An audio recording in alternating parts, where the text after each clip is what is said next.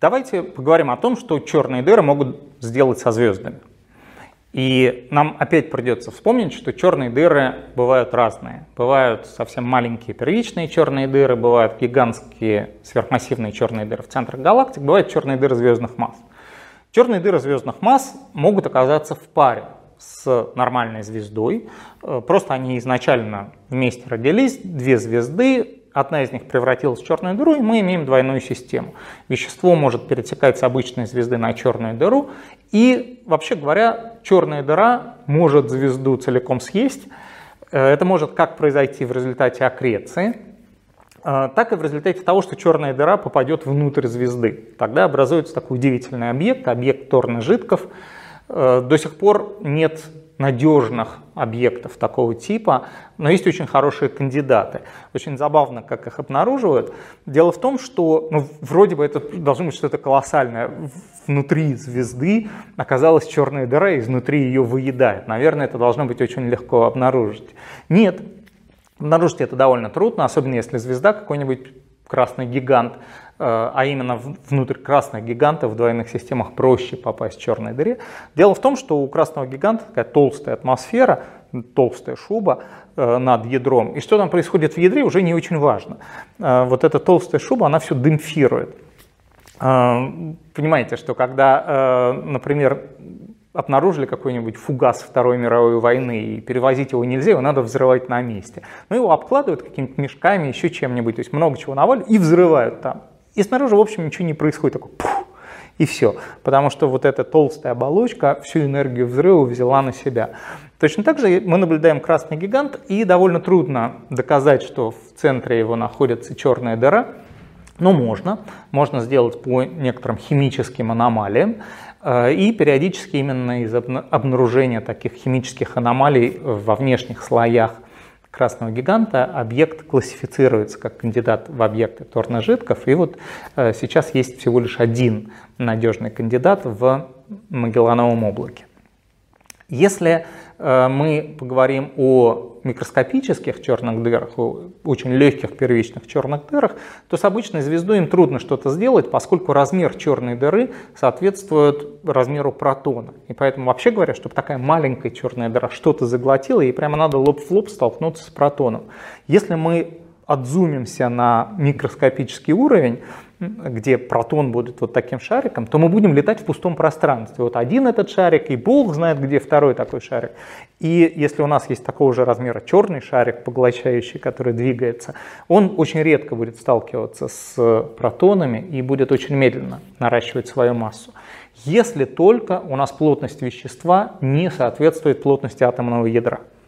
Единственные объекты такого типа это нейтронные звезды, ну и всякие их родственники, кварковые звезды например, тогда действительно первичная черная дыра, попав в недра нейтронной звезды, будет довольно быстро наращивать массу и довольно быстро может эту нейтронную звезду съесть.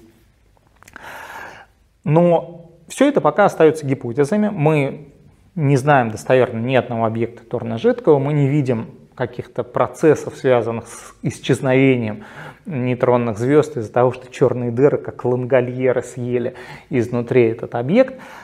Зато у нас есть красивые, яркие, очень мощные свидетельства взаимодействия сверхмассивных черных дыр со звездами.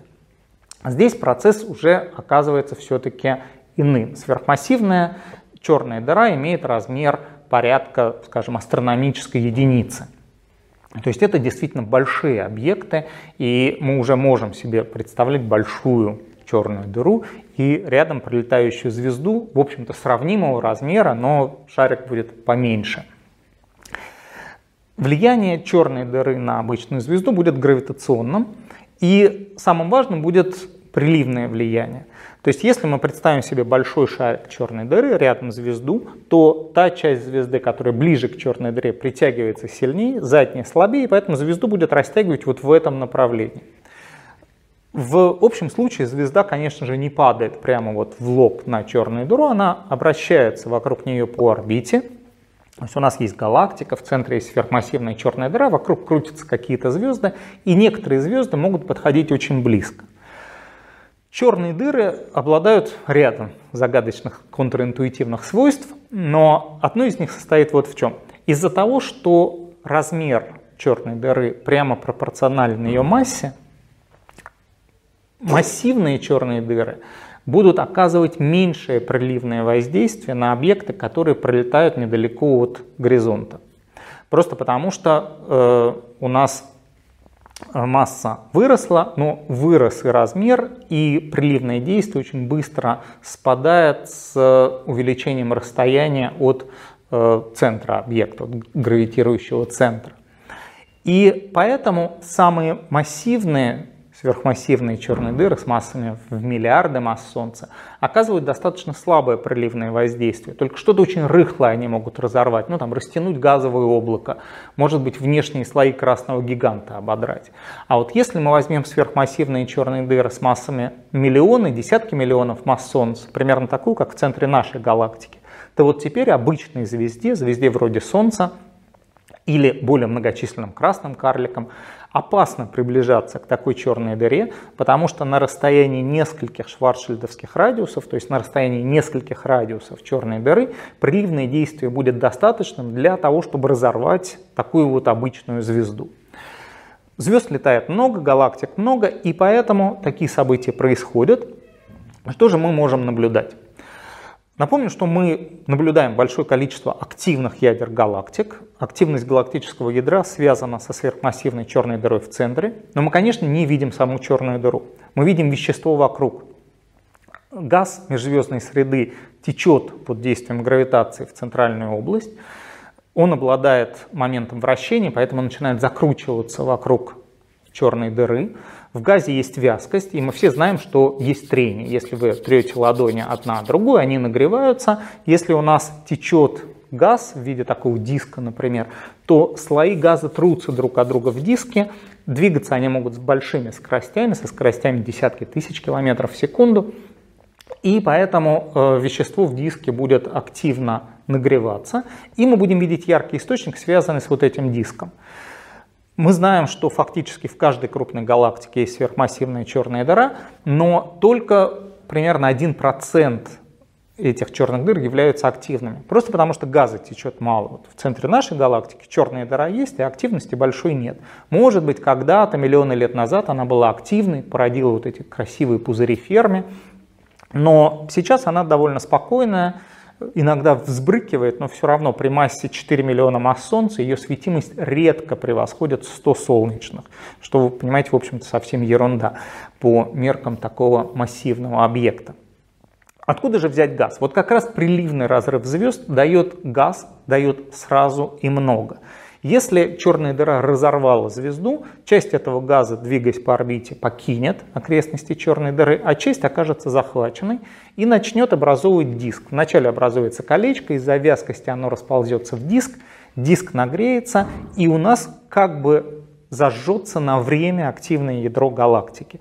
Причем это действительно будет вспышка, которая будет постепенно спадать, потому что вещество из диска стекает в черную дыру, нового притока вещества нет, так что это действительно резкий рост светимости и затем э, падение блеска. Причем падение блеска происходит по вполне четкому закону. Светимость падает как э, время в степени минус 5 третей. И когда появились первые хорошие рентгеновские обзоры всего неба, люди стали видеть такие вспышки. Вспышки хорошо видны именно в рентгеновском диапазоне, в мягком рентгеновском диапазоне. И первым таким аппаратом, открывателем вот этих приливных разрывов звезд стал спутник Рассад, рентгеновский спутник, который в 90-е годы э, делал эффективные обзоры всего неба поскольку все-таки события происходят редко, и нужно мониторировать большое количество галактик для того, чтобы видеть эти события. Но вот с течением времени таких событий открывается все больше и больше. Теперь их открывают не только в рентгеновском диапазоне, но и благодаря ультрафиолетовым наблюдениям, наблюдениям в оптической части спектра. И это позволяет определять много интересных параметров. Во-первых, это позволяет изучать сами черные дыры. Э, в тот момент, когда у вас сформировался диск, его свойства, естественно, определяются черной дырой. Вы можете определить ее массу, параметры, связанные с вращением этой черной дыры. А, кроме всего прочего, вы, пусть и косвенно, можете изучать популяции звезд в центральных частях разных галактик. Естественно, каждое событие приливного разрыва событие случайное. Ну, какая-то звезда пролетела, ее разорвало. Но когда вы видите много случайных событий, они начинают все-таки складываться в какую-то систему. И можно изучать звездное население, поскольку, конечно же, параметры вспышки будут разными э, при разрыве разных звезд. И вещества будет больше или меньше впрыскиваться вот в этот временный диск вокруг черной дыры. Ну и опять-таки не будем забывать, что не всякая черная дыра может разорвать э, данную звезду. И э, поэтому э, у нас оказывается немножко коррелированными свойства звезд, которые оказываются разорванными из-за действия приливных сил, и э, параметры самих черных дыр. Все это делает приливные разрывы таким очень интересным методом изучения и черных дыр, и звезд. Ну а кроме того представляет интерес еще для некоторых родственных областей астрофизики. Сейчас планируется э, запуск еще одного очень хорошего рентгеновского монитора. Это э, телескоп Эрозита на борту э, российского спутника «Спектр рентген-гамма». Если все хорошо, спутник должен полететь в 2019 году. И э, на достаточно долгое время этот прибор должен стать основным поставщиком э, данных по приливным разрывам, э, наблюдаемым в рентгеновском диапазоне, а э, в других диапазонах мы ждем создания новых систем мониторинга. Э, например, большие надежды возлагают на телескоп ЛССТ. Это огромный 8-метровый телескоп с очень большим полем зрения. Э, он будет очень эффективен для проведения очень глубоких обзоров неба и, соответственно, можно будет обнаруживать большое количество случаев приливного разрыва по оптическим наблюдениям с поверхности Земли. По всей видимости, вот такая двухсторонняя атака, взятие в клещи и с оптической, и с рентгеновской стороны позволит узнать э, много нового интересного про сверхмассивные черные дыры и про звездное население центральных частей других галактик.